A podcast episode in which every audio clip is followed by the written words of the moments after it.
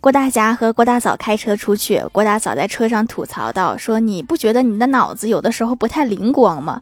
九百多米的路，咱俩溜达就到了，有车就显摆，非要开车，到时候又不好停车。”郭大侠淡定地说：“老婆，我问你一个问题，咱们现在去要干嘛？”郭大嫂理直气壮地说：“去洗车呀。”郭大侠又问：“那你在说什么？”郭大嫂说：“我说洗车店很近啊，走过去就到了。”